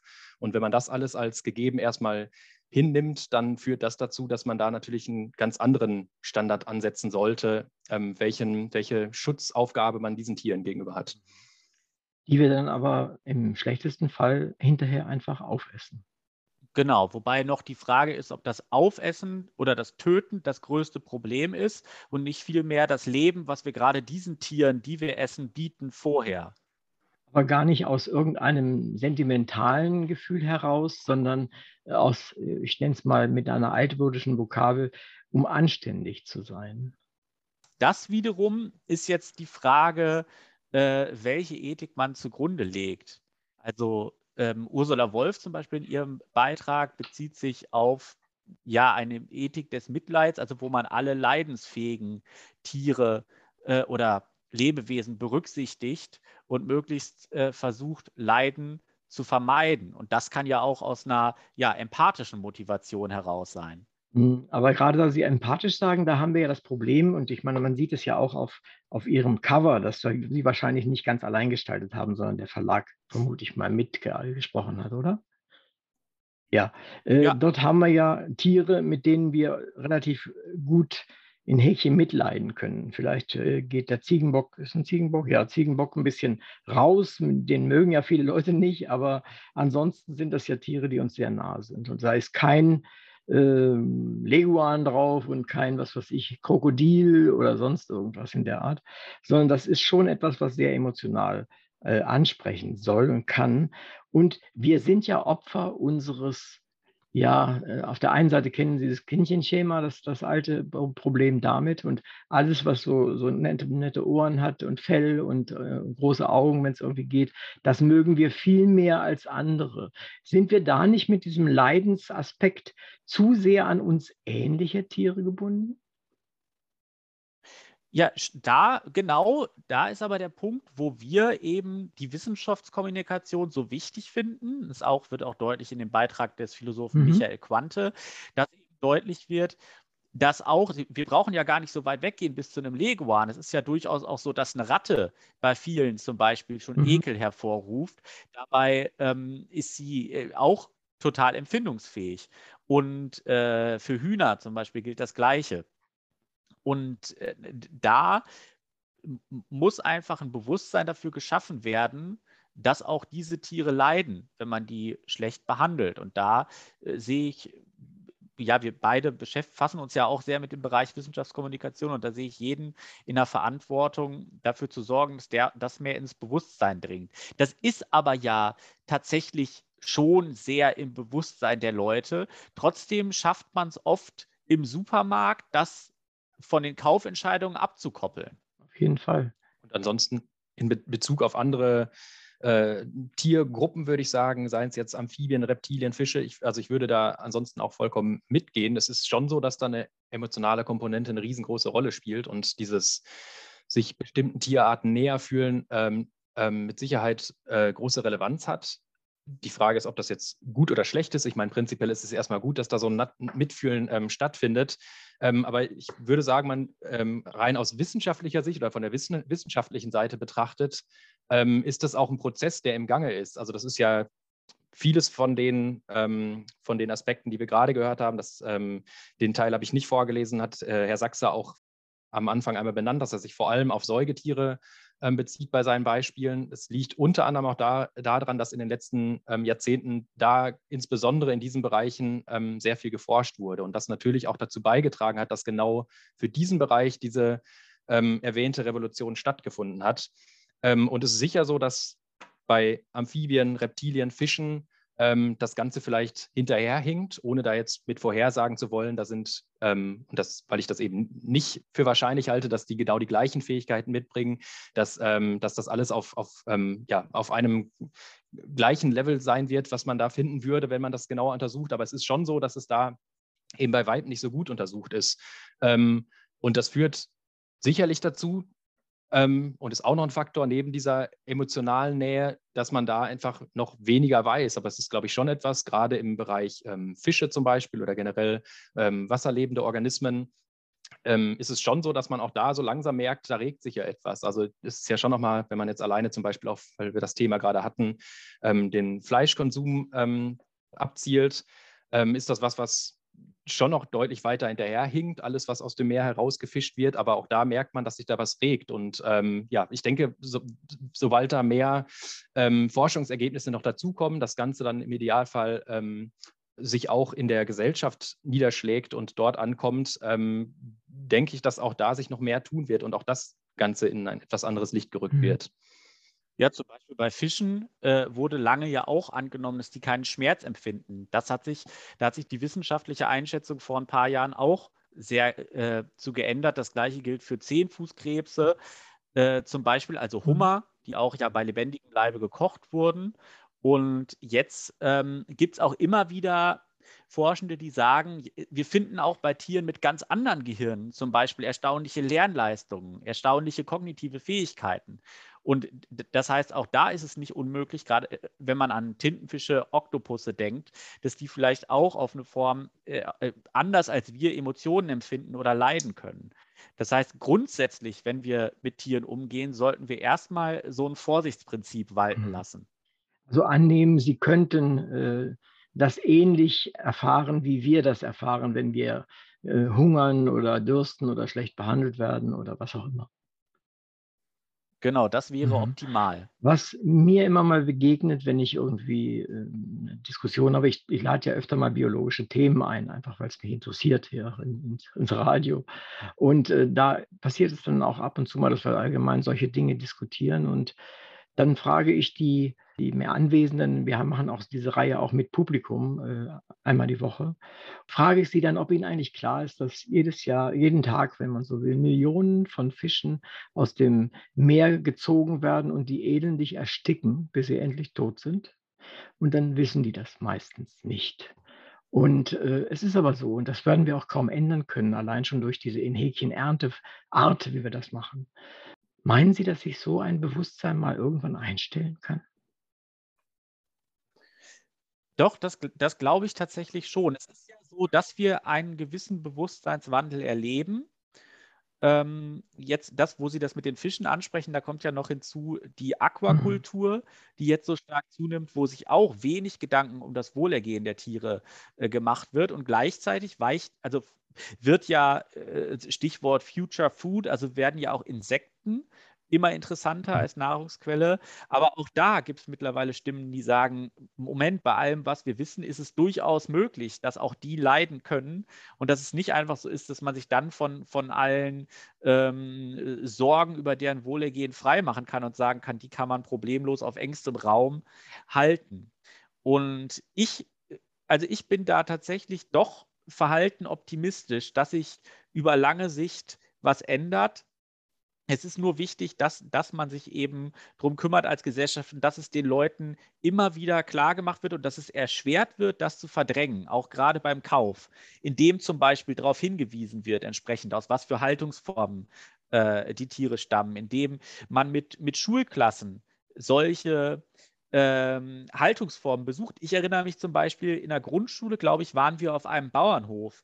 Das war aber so eine Art, ja, Bauernhof, äh, so ein Anschauungsbauernhof, wie der Anfang des 19. oder Anfang des, des 18. Jahrhunderts war. Das heißt, mit so ein ganz paar Tieren und die alle ganz viel Platz hatten und so weiter. Das hat aber nichts damit zu tun, was ich kannte, aus dem mein, mein Vater war oder meine Eltern sind Tierärzte und mein Vater war Großtierarzt. Und ähm, was ich da gesehen habe, hatte jetzt mit diesem Hof, den wir als Schulklasse besucht hatten, gar nichts zu tun. Und da bin ich optimistisch, wenn man weiterhin die Leute damit konfrontiert, dass sich auch was ändert. Ja, würde ich bei beiden Punkten zustimmen. Genau. Das eine ist, ohne jetzt in die äh, in die Richtung verfallen zu wollen, früher war alles besser, aber ich glaube gerade dieser Faktor, dass es alles ziemlich ja, abgekoppelt ist und man von dem ganzen Entstehungsprozess, sage ich mal, oder allem, was davor steht, bis ein Stück Fleisch oder ähm, sonstige tierische Produkte im, im Supermarkt oder in, in welcher Theke oder Auslage auch immer landen, ähm, von den vorherigen Prozessen eben wenig bis gar nichts mitkriegt. Und das, glaube ich, auch schon ein kleines bisschen ähm, ja, ein Problem der heutigen Generation ist, und da würde ich mich sogar noch mit einschließen, ähm, dass es schon wichtig wäre, genau das vor Ort auch zu sehen. Ich glaube, dass das schon einen sehr starken Effekt hätte, wenn den Leuten es bewusster wäre, ähm, was da eigentlich dazugehört, ähm, dass dann am Ende, also dass diese, ja, ein paminiertes Schnitzel eben äh, nicht in der Kühltheke entsteht, sondern was, was da vorne vor passieren muss, damit, sie das eben ähm, sich kaufen können und das auf dem Teller landet. Ähm, und das ist was, wo, wo man vielleicht auch sehr stark ansetzen könnte und sollte. Äh, ich springe mal in ein Thema ein bisschen woanders hin, nämlich äh, äh, zu den Haustieren. Und zwar nicht zu den sogenannten Nutztieren, sondern zu den Haustieren, Hunde, Katzen, Vögel, was auch immer, Aquariums, Fische und so weiter. Auch da sehen Sie ja, das kommt auch in Ihrem Buch danach heraus, Probleme. Ich weiß nicht, wer einen von Ihren Kollegen das aufgegriffen hat, aber äh, welche Probleme sehen Sie da, außer der Misshandlung meinetwegen oder sowas? Aber die, die ist ja, glaube ich, nicht gemeint. Ja, das ist Achim Gruber, der den Beitrag geschrieben hat. Der ist mhm. Tierpathologe. Mhm. Und äh, der geht insbesondere auf die mit der Rassezucht einhergehenden Probleme ein. Also, also dass man eben durch Inzucht äh, versucht, reinrassige Tiere zu züchten, die dann aber oft aufgrund ihrer Rassemerkmale gesundheitliche Probleme aufweisen, seien es so äh, Rassen mit sehr kurzen Schnauzen, die dann mhm. Atemprobleme haben oder mit dem Kindchenschema entsprechenden Köpfen, wo die Augenprobleme ähm, sehr groß sind. Und, oder seien es äh, Dackel zum Beispiel, die sehr häufig ähm, Bandscheibenvorfälle haben und dann mhm. Lähmungserscheinungen. Darauf geht er ein und auch auf den Punkt eben der Vermenschlichung, also dass Tiere häufig oft auch ein Sozialpartnerersatz sind und dass dadurch sie vielleicht eher wie Menschen behandelt werden und nicht ihren Bedürfnissen entsprechend, was natürlich auch zu Problemen führen kann. Die Konstellation in diesem Bereich ist aber, ja, das Besondere ist da eben, dass es, ich glaube, im Vergleich zu fast allen anderen ähm, Gebieten, in denen Menschen mit Tieren ähm, in Kontakt sind oder mit ihnen äh, den Umgang pflegen, dass es hier in den allermeisten Fällen von der Misshandlung, die Sie gerade benannt haben, ähm, abgesehen, halt in eigentlich guter Absicht passiert. Also es ist ja häufig dann doch so, dass, dass es eher, eher Teil des ganzen Systems ist, dass, dass ähm, ja, Leid verursacht wird bei den Tieren und negative Auswirkungen hat, wie wir uns ihnen gegenüber verhalten oder welche Handlungen wir ausführen. Ähm, in dem Fall ist es aber in allermeisten Fällen so, dass es prinzipiell erstmal, vor allem was diese Vermenschlichung betrifft, ähm, gute Absichten sind und man dem Hund eigentlich etwas Gutes tun möchte oder der Katze oder auch anderen ähm, Haustieren ähm, und den Menschen es meist gar nicht ganz bewusst ist. Von daher fanden wir diesen Bereich und ähm, dieses Kapitel und diesen ganzen Teilbereich, diesen mal kritisch zu beleuchten, auch besonders wichtig, weil ähm, das oftmals auch ähm, bei dieser ganzen Betrachtung, ähm, wie wir den Umgang mit Tieren besser machen können, ähm, hinten rüberfällt, weil ähm, ja, da häufig vielleicht der Blick drauf ge gelegt wird und gar nicht so die Problematik gesehen wird.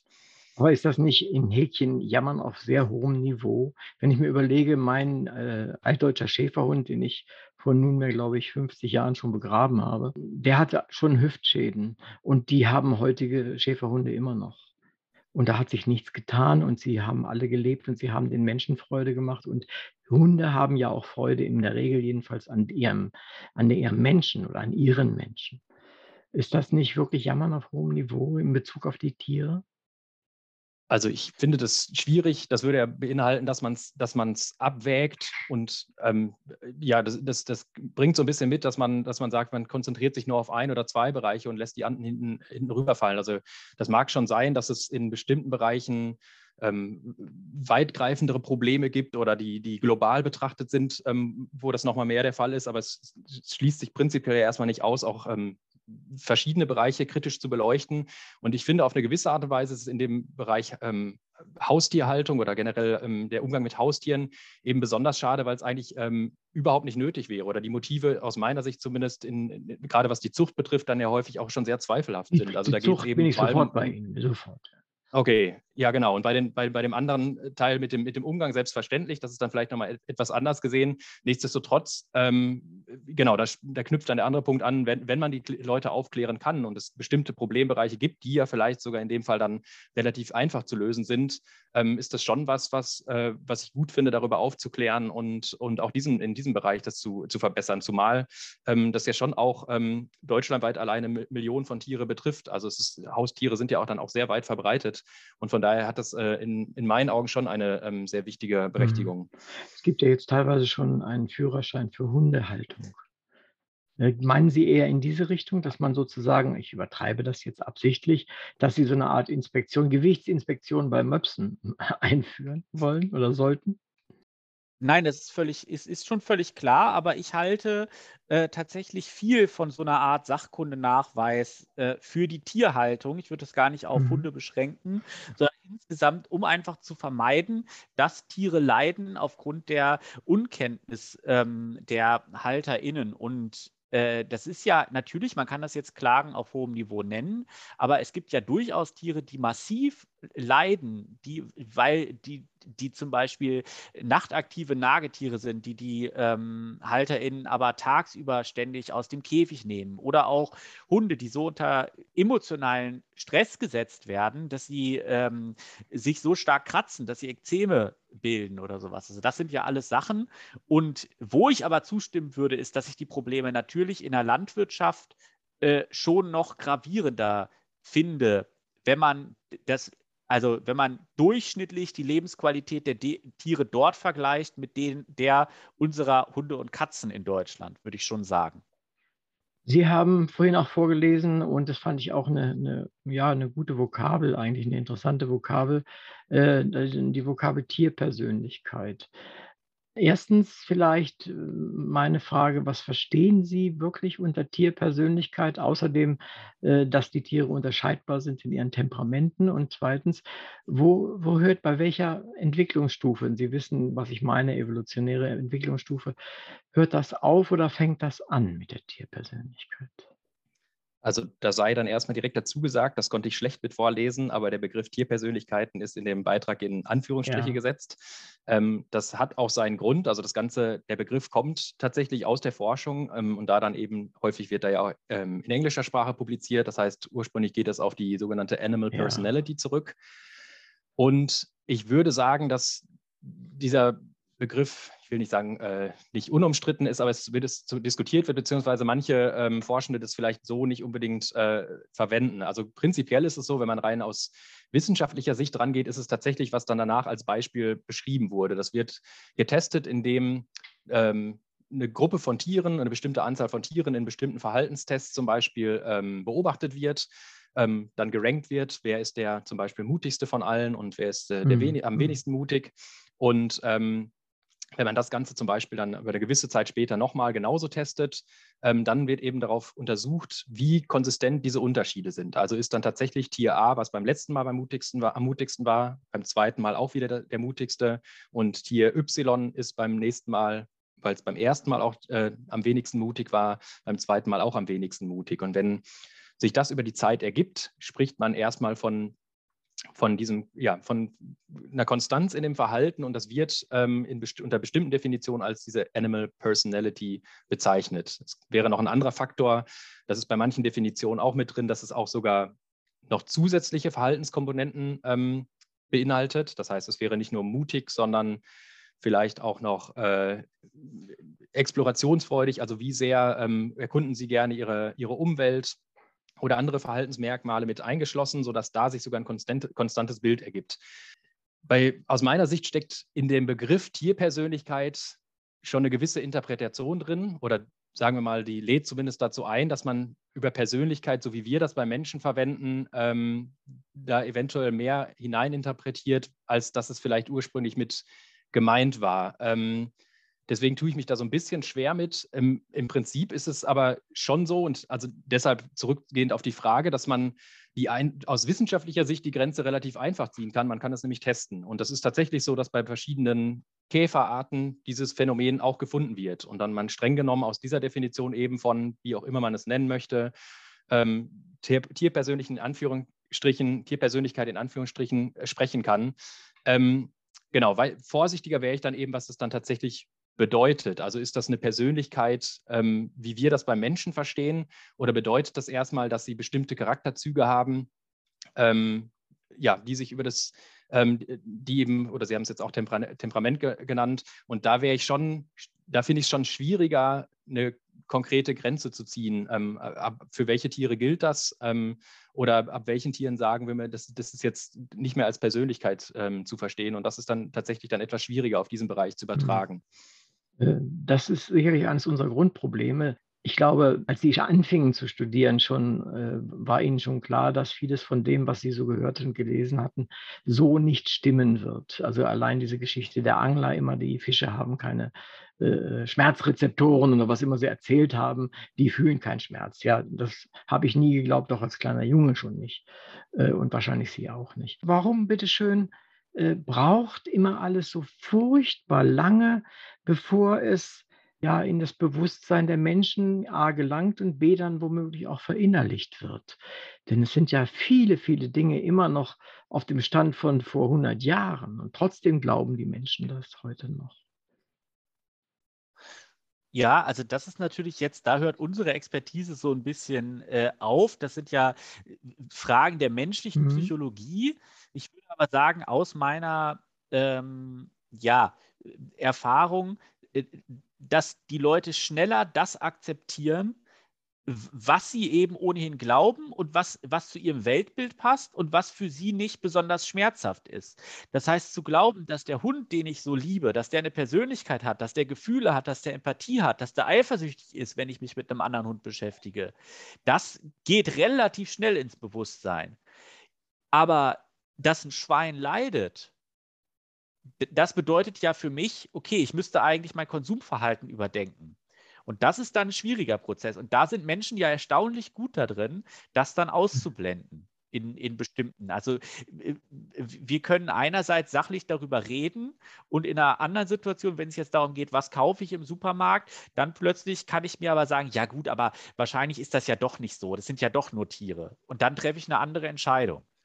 Und ein anderer Aspekt ist vielleicht, dass das das ist dann jetzt aus der Perspektive eines Wissenschaftlers, dass das System natürlich irgendwie auch etwas träge ist, bis dann tatsächlich sich in der Wissenschaft erstmal überhaupt eine Erkenntnis ausbreitet. Das startet dann mit in bestimmten Bereichen, wenn es dann eine neue Erkenntnis gibt, mit einer Studie, die wird dann vielleicht etwas kritisch beäugt. Das Ganze wird äh, noch, noch mal vielleicht bei anderen Tierarten untersucht. Das heißt, es muss sich erstmal äh, in, dem, in dem Kreis oder innerhalb der Wissenschaft etablieren. Ähm, und dann ist eben dieser Schritt raus aus der Wissenschaft, dass tatsächlich diese Erkenntnisse auch in der Gesellschaft ankommen. Und das ist ja auch etwas, wo das, das, das Buch ähm, ansetzt ähm, und was uns auch insgesamt ein äh, wichtiges Anliegen ist. Also das, und das wird auch in oder kommt auch in vielen Kapiteln, in vielen Artikeln, die in dem Buch ähm, drin sind, ähm, sehr gut raus. Und es wird von vielen unterstrichen und betont, ähm, dass das eben ein sehr, sehr wichtiger Schritt ist, dass solche Erkenntnisse möglichst ähm, in die breite Gesellschaft getragen werden sollten, damit erstmal überhaupt die Grundlage da ist, ähm, ja, eventuell überholte Ansichten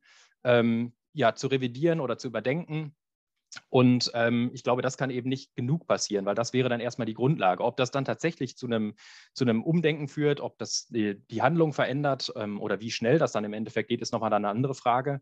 Ähm, aber das sind auf jeden Fall die wichtigen Schritte und ich glaube, das ist eine, eine sehr wichtige Komponente, dass eben das, das Wissen ähm, so in die Gesellschaft gebracht wird, ähm, ja, dass es auch möglichst alle verstehen und ähm, in ihre Entscheidungsfindung einfließen lassen können. Da sind wir dann sofort bei der wissenschafts- oder wissenschaftsübergreifenden Kommunikation. Ich weiß, dass man dort nicht genug äh, Arbeit hineinstecken kann, weil also diese Kommunikation ist wahnsinnig schwierig und fehlerbehaftet. Und dann ist es schon ein Unterschied, ob Sie dieses Thema zum Beispiel diskutieren hier in Mitteleuropa oder Sie diskutieren das in äh, Mittelafrika oder Sie machen das mal eben irgendwo in Asien. Das sind Riesenunterschiede. Und da, wo wir hier sagen, ja klar, da sind wir schon ein Stück weiter, ist man in Asien, fragt man sich eigentlich, was will der eigentlich?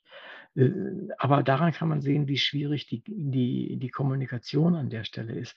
Sie selber haben etwas äh, entwickelt, äh, Citizen Science, äh, wenn ich mich richtig verstanden habe. Also mit anderen Worten, die Beteiligung der, der Bevölkerung, nenne ich es mal, an Wissenschaft. Und das ist ja auch eine spezielle Art der Kommunikation. Genau, also äh, wir haben das nicht entwickelt, aber ähm, ich hab, war an einem Projekt beteiligt, was, was diesen Ansatz hat. Aber es ist grundsätzlich einfach eine Strömung, die äh, momentan da ist, ähm, wo BürgerInnen an wissenschaftlichen Prozessen beteiligt werden, auch durchaus als äh, diejenigen, die die Daten sammeln. Und äh, das, das hat Vorteile natürlich einerseits für die Wissenschaftler und Wissenschaftlerinnen, weil eben viele Leute heutzutage mit Smartphones unterwegs sind oder äh, auf andere Art Daten sammeln und übertragen können.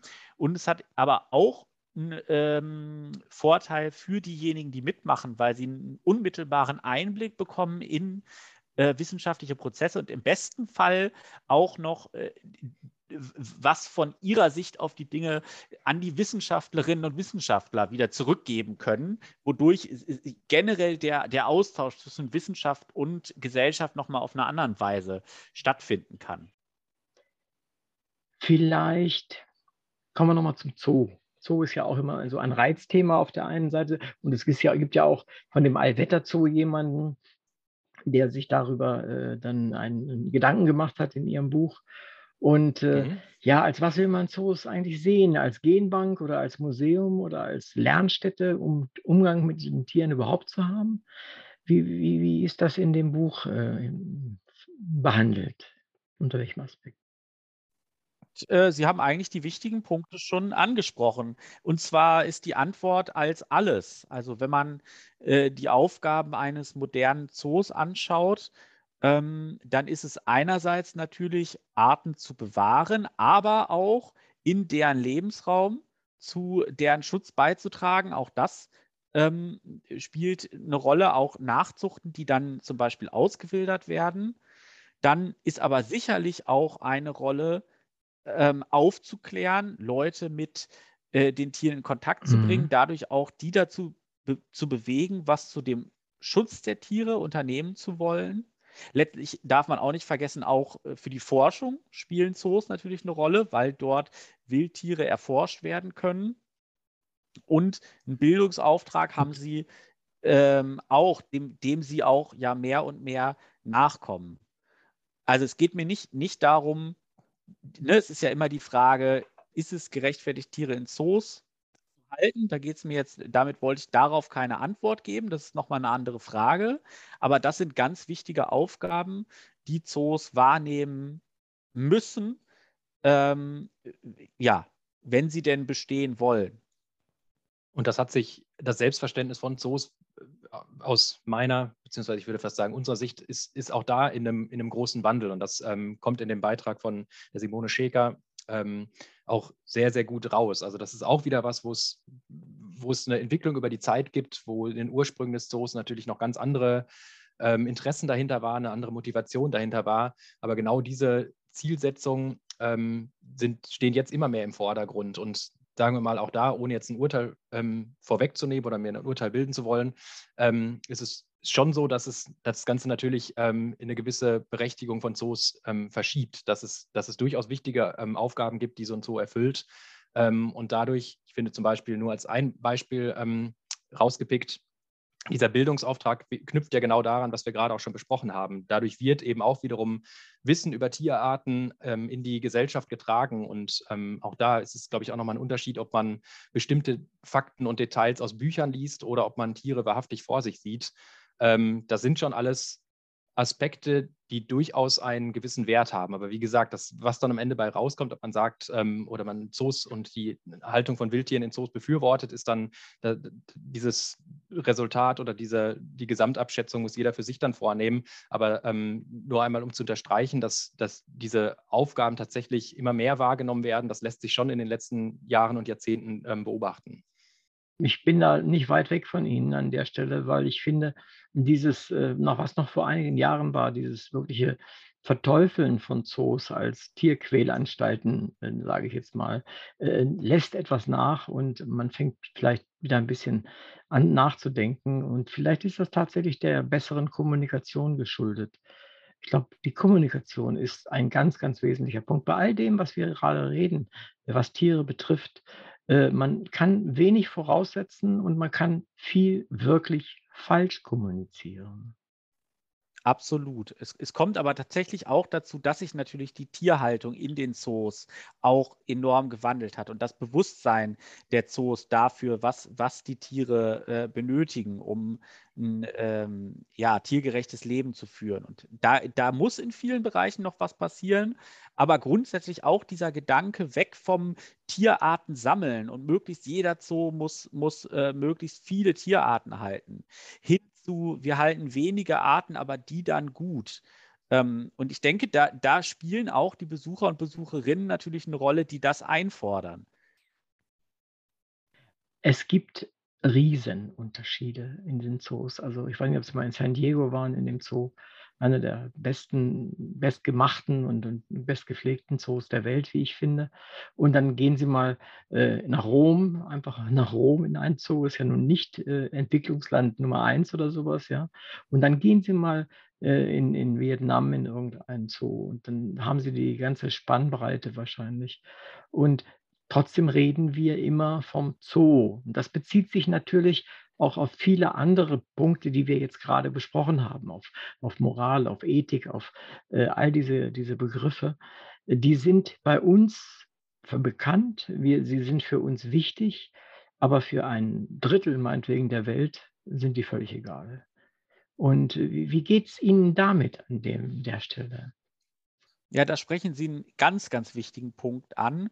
Äh, da möchte ich auf den Beitrag von Anne Peters verweisen, einer Juristin, die sich äh, zum Beispiel auch, die den Punkt beleuchtet, warum, und dafür spricht sie sich aus, wir eigentlich ein globales Tierrecht bräuchten. Ähm, weil es natürlich so ist, wir, wenn wir jetzt über Zoos sprechen, wir haben uns jetzt vor allem auf ähm, Deutschland oder Mitteleuropa mhm. bezogen, aber grundsätzlich auch natürlich bei der Landwirtschaft liegt bei uns viel im Argen. Aber selbst wenn wir bei uns die Missstände beheben, dann bestehen die gegebenenfalls in anderen Ländern fort. Und da wir im Zuge der Globalisierung unsere Nahrungsmittel oder sämtliche äh, Produkte von überall aus der Welt beziehen oder unsere Kaufentscheidungen Konsequenzen haben für alle möglichen Länder auf der Welt, ähm, ja, können wir uns letztlich äh, gar nicht davon freimachen, dass uns auch das was angeht, abgesehen davon, dass es natürlich auch die Tiere betrifft und man vielleicht ein Interesse daran hat, dass es auch Tieren in anderen Ländern ähm, eben gut geht. Und äh, darum spricht sie sich dafür aus, dass sich die Staatengemeinschaft da zusammentut und äh, zu, zu, einem globalen Tierrecht kommt. Mhm. Wobei es das ganze Unterfangen auf der anderen Seite natürlich dann umso schwieriger noch macht, weil ich sagen würde, dass jetzt auch in Anführungsstrichen wir uns, dass ja für uns auch schon ein gewisser Luxus ist, uns über solche Themen zu unterhalten oder das anzugehen oder sagen wir, dass das auf gesellschaftlicher Ebene, auf gesellschaftlicher Ebene so ein ähm, ja, diskutiertes Thema ist, dass, ähm, dass wir unseren Umgang mit Tieren hinterfragen und dass auch tatsächlich äh, ein, ein großer Diskurs, Diskurs herrscht, das anzugehen. Ähm, Luxus insofern, dass ähm, das dafür spricht, es gibt natürlich auch bei uns noch genug andere ähm, Themen, die die Gesellschaft betreffen und ähm, die auch problematisch sind und äh, der Änderung bedürfen. Aber ähm, in vielen anderen Ländern der Welt oder in vielen anderen Regionen ähm, steht das vermutlich einfach auf der Agenda nicht ganz so weit oben, ähm, sondern da gibt es viel dringlichere Probleme. Ähm, von daher ähm, ja, ist das natürlich auch immer zu berücksichtigen, dass das weltweit gesehen ähm, da auch einfach andere Prioritäten mit reinspielen in die ganze Problematik.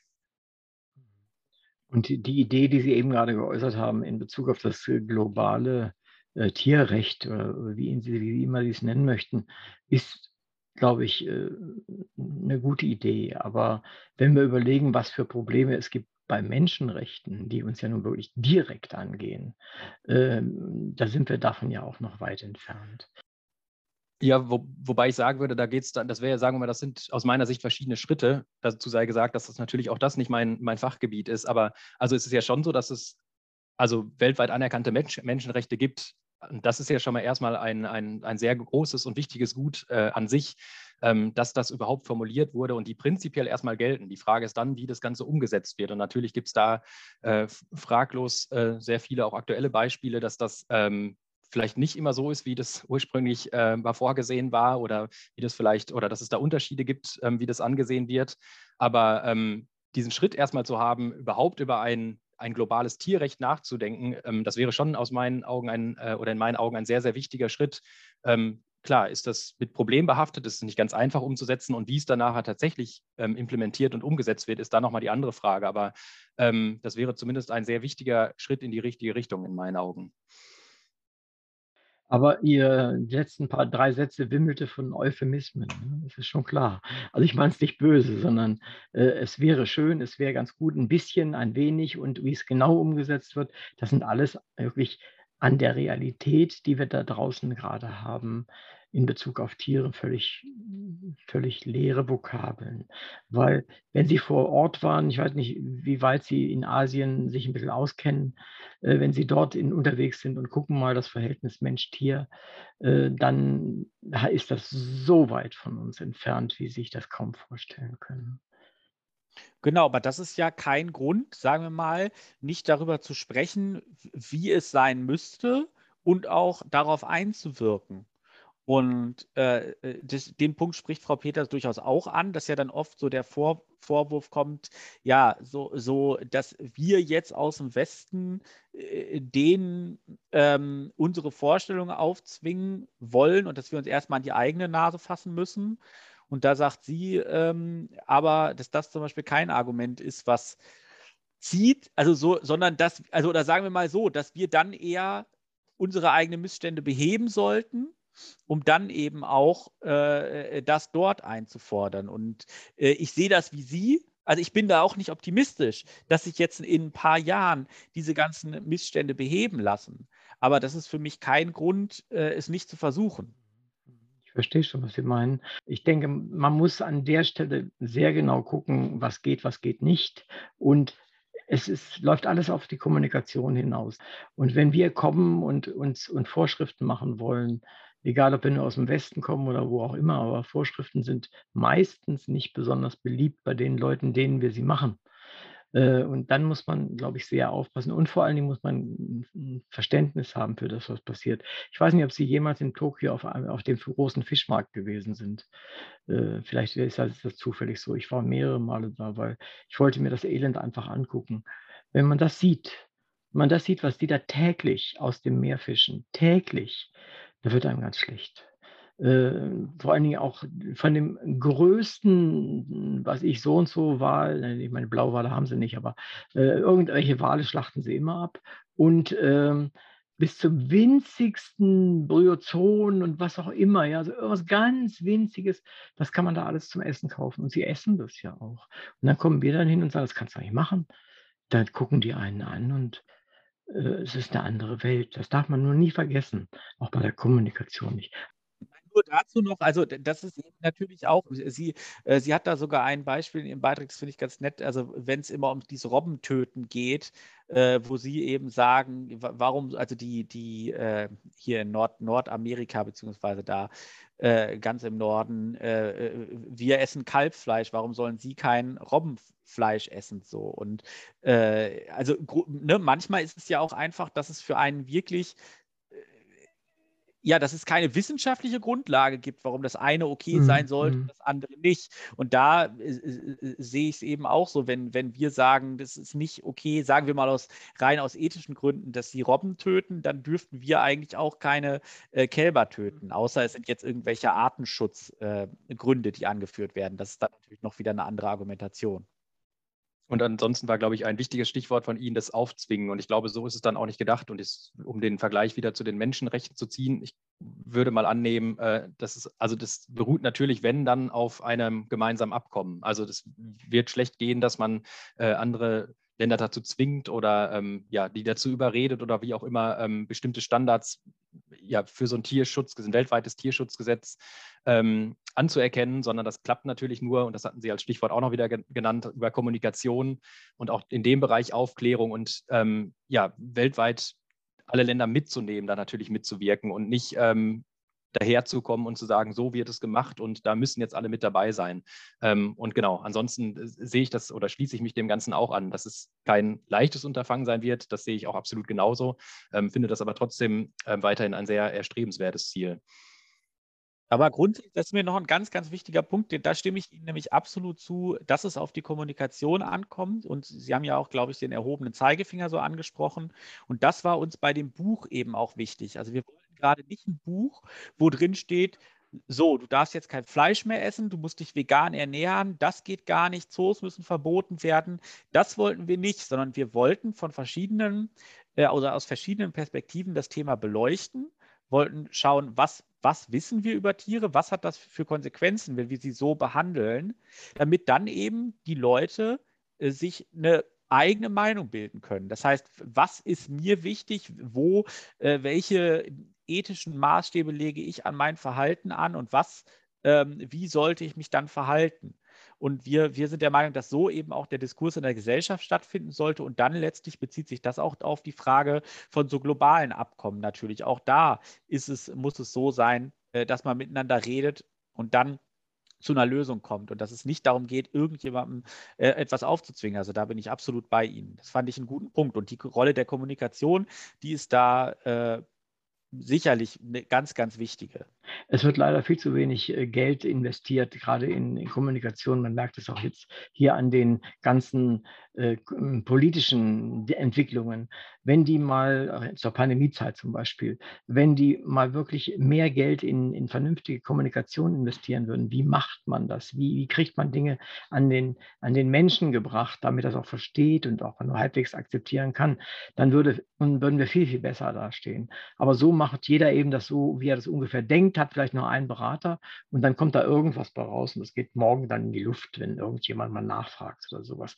Und da kann man so viel Schaden anrichten. Und deswegen finde ich es gut, solche Bücher wie das Ihre äh, auch zu haben, weil sie beziehen hier und da auch Stellung, was ja in Ordnung ist. Man kann ja nicht nur so ein, so ein Wischiwaschi-Meinungsbuch dahinlegen. Das haben sie auch nicht getan.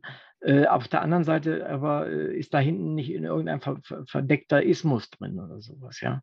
Und, ja. und das ist, das finde ich ganz wichtig und äh, deswegen gefällt mir auch das Buch wirklich gut. Vielleicht noch ein Punkt, der wirklich so ein bisschen abseits vom Wege liegt in dem Buch. Da geht es auch um Kultur und Kunst, Tiere in Kultur und Kunst. Nun kennt jeder die Höhle von, ich vergesse mal, wie sie heißt, die Darstellung der Tiere. In, Fra in, in Frankreich ist das. Äh, das kennt jeder irgendwie. Aber es gibt ja auch Trends, die sind völlig, aus meiner Sicht völlig idiotisch, aber vielleicht bin ich da auch völlig altmodisch. Tiere machen Kunst. Kennen Sie das auch? Genau, da ähm, schreibt auch Jessica Ulrich in ihrem Beitrag drüber. Mhm. Grundsätzlich äh, ein auf die Rolle von Tieren in der Kunst. Einerseits, wie sie früher dargestellt wurden, wie sie heute dargestellt wurden, aber eben auch hin zu diesem Punkt, ähm, dass Tiere auch jetzt ja als Künstler oder KünstlerInnen tätig werden. Und seien es irgendwie eine, ein Beispiel hat sie, wo eine, die Fraßspuren einer Motte mhm. dokumentiert werden. Ein anderes ist äh, ein Graupapagei, der immer äh, das Zeitmagazin zerfetzt und was dann letztlich das, das Kunstwerk ist.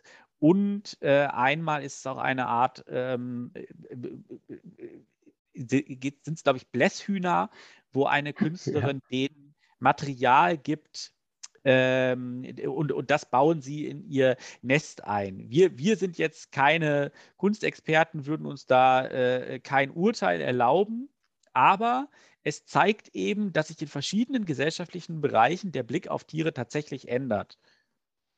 Wenn man über so Dinge redet wie jetzt äh, so malende Elefanten, das ist ja oft auch ein erlerntes Verhalten, mhm. also für, für das sie belohnt werden. Ähm, und auch wenn diese tierische Kunst äh, hoch gehandelt wird, so, es gibt ja auch, glaube ich, ein malendes Schwein, äh, was, was relativ, wo die Kunstwerke relativ teuer sind, äh, da bin ich ganz bei Ihnen. Das ist für mich auch was anderes als, ähm, äh, als jetzt ein Bild, was ein, ein menschlicher Künstler, eine menschliche Künstlerin malt, vielleicht auch mit einem bestimmten, mit, mit, einer bestimmten Intention.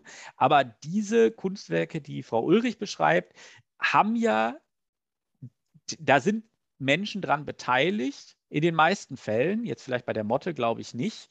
Das heißt, es entsteht in der Interaktion mit den Tieren Kunst. Das ist für mich dann noch ein bisschen, äh, bisschen was anderes, aber grundsätzlich würde ich Ihnen da zustimmen. Geht mir ganz genauso. Ich finde hier aber vor allem auch, und das ist dann wahrscheinlich auch nur ein Aspekt des Ganzen, aber den, den ich da auch spannend und wichtig finde, da sind wir wieder bei dem Stichwort Kommunikation. Und gerade, also das Beispiel rauszugreifen mit den Blässhühnern, die unterschiedliche Materialien bereitgestellt kriegen, um daraus Nester zu bauen.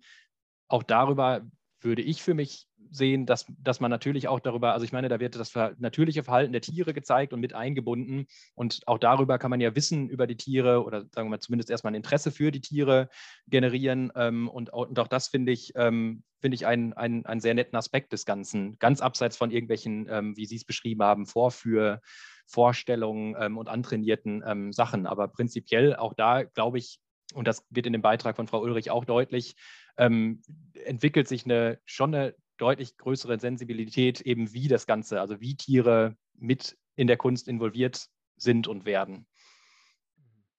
Naja, also es gibt da unterschiedliche Ansichten, aber man muss immer auch aufpassen, finde ich, dass man mit solchen Dingen das Thema selbst nicht beschädigt. Und äh, das äh, kann natürlich leicht passieren. Jetzt habe ich noch die allerletzte Frage, die zum Buch, wenn Sie so wollen, und zu dem Bereich der, der Tierrechte äh, passt. Sie kennen die Bestrebungen, hm, dass Menschenaffen Menschenrechte bekommen sollen. Wie sehen Sie das? Ja, der, der Begriff, der, also das meiste, was mich daran stört, ist, ist der Begriff Menschenrechte dann in dem Fall, aber äh, das ist jetzt, darum geht es eigentlich nicht. Grundsätzlich äh, bin ich offen dafür, dass Tiere auch festgeschriebene Rechte bekommen. Und dann muss man eben schauen im Einzelnen, welches Tier ist es da, welches Recht braucht es. Ne? Nicht jedes Tier braucht jedes Recht. Und ähm, grundsätzlich bin ich, bin ich dafür offen. Es, man muss eben nur, es kommt darauf an, äh, was für Rechte sind das. Ja, das wäre ja noch die, die ein, äh, das, was wir eben schon besprochen haben mit dem allgemeinen Tierschutzrecht zum Beispiel oder sowas. Das ist ja noch eine andere Geschichte. Ja, bitte. Noch. Im Prinzip äh, spielt es ja oder zielt es ja auch ein bisschen auf den Punkt ab, dass man eben, was auch in dem Buch ja ein sehr wichtiger Punkt ist, Tiere nicht vermenschlichen ja. sollte. Und das im Prinzip ist das mal eine sehr praktische Anwendung dafür. Ich finde das sehr, sehr unterstützenswert, ähm, darüber nachzudenken, das auch umzusetzen, Tieren generell oder vielleicht auch bestimmten Tiergruppen ähm, mehr und besondere Rechte einzuräumen, aber eins zu eins einfach zu sagen, eine bestimmte Tiergruppe, seien es jetzt Menschenaffen oder auf was man das ähm, begrenzen möchte, sollen exakt die gleichen Rechte wie Menschen kriegen. Prinzipiell die Richtung ist die richtige, aber ob es dann ähm, die Lösung des Ganzen ist, einfach zu sagen, ihr kriegt genau die gleichen Rechte, die auch für Menschen gelten, ist ähm, dann in meinen Augen vielleicht dann etwas gut gemeint, aber ähm, hilft in vielen Aspekten dann eben nicht so, weil es dem Ganzen nicht gerecht wird. Mich würde interessieren, Sie haben ein Online-Magazin, ethologisch. Ich habe das, glaube ich, mittlerweile auch abonniert äh, vor, vor einiger Zeit. Was ist das? Warum machen Sie das? Und was können Sie unseren Zuschauern, oder Zuhörerinnen dazu sagen? Ja, wir sind von Haus aus ja Verhaltensbiologen, haben da beide unsere Doktorarbeit in dem Bereich gemacht und dann auch noch als wissenschaftliche Mitarbeiter gearbeitet. Und ähm, ja, uns hat oft, also es schaffen ja oft wissenschaftliche Ergebnisse aus dem Bereich der Verhaltensbiologie in den, den Weg in die populäre, äh, ja, in die, in, die, in die Medien.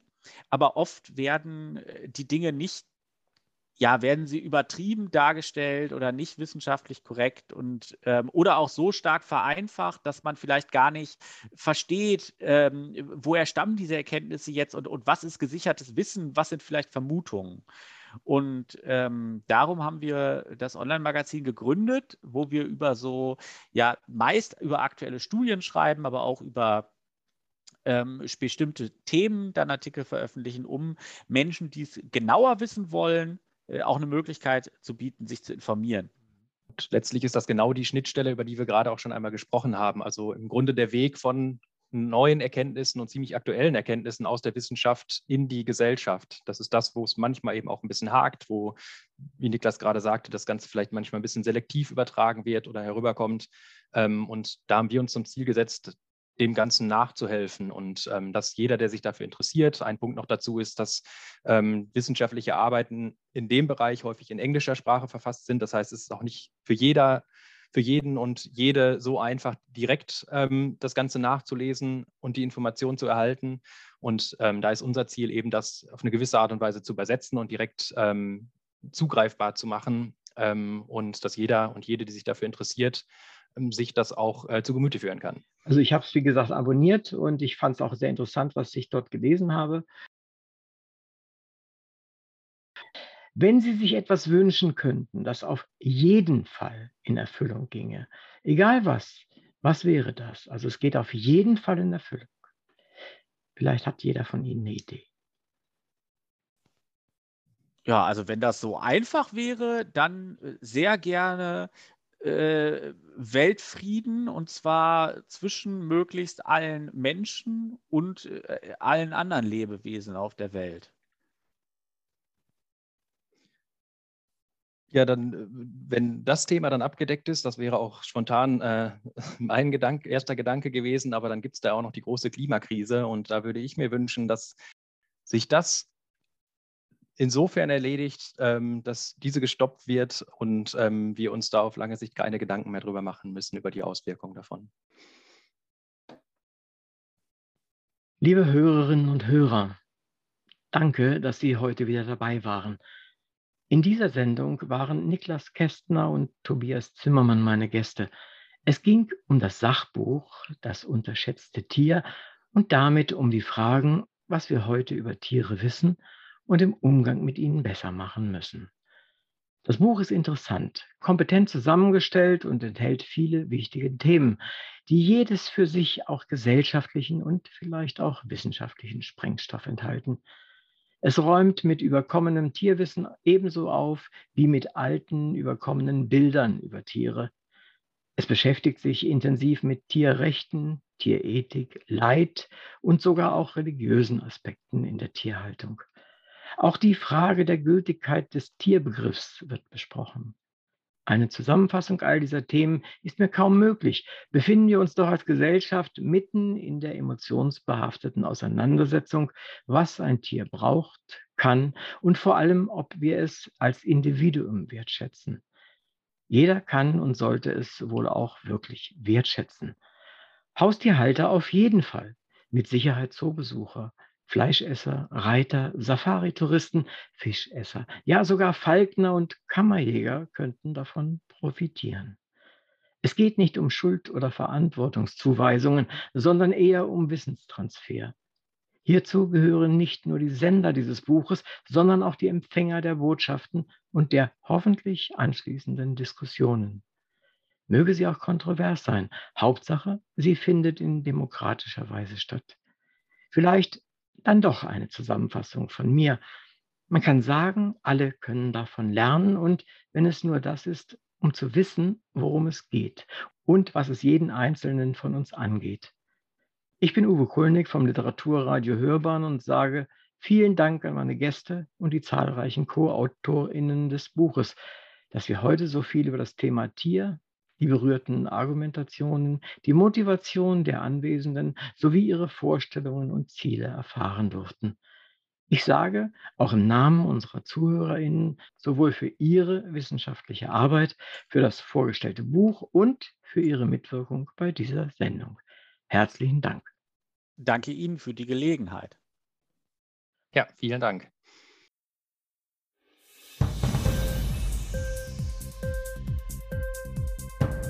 Dir die Sendung gefallen? Literatur pur, ja, das sind wir. Natürlich auch als Podcast. Hier kannst du unsere Podcasts hören. Anchor, Spotify, Apple Podcast, iTunes, Google Podcasts, radio.de und viele andere mehr.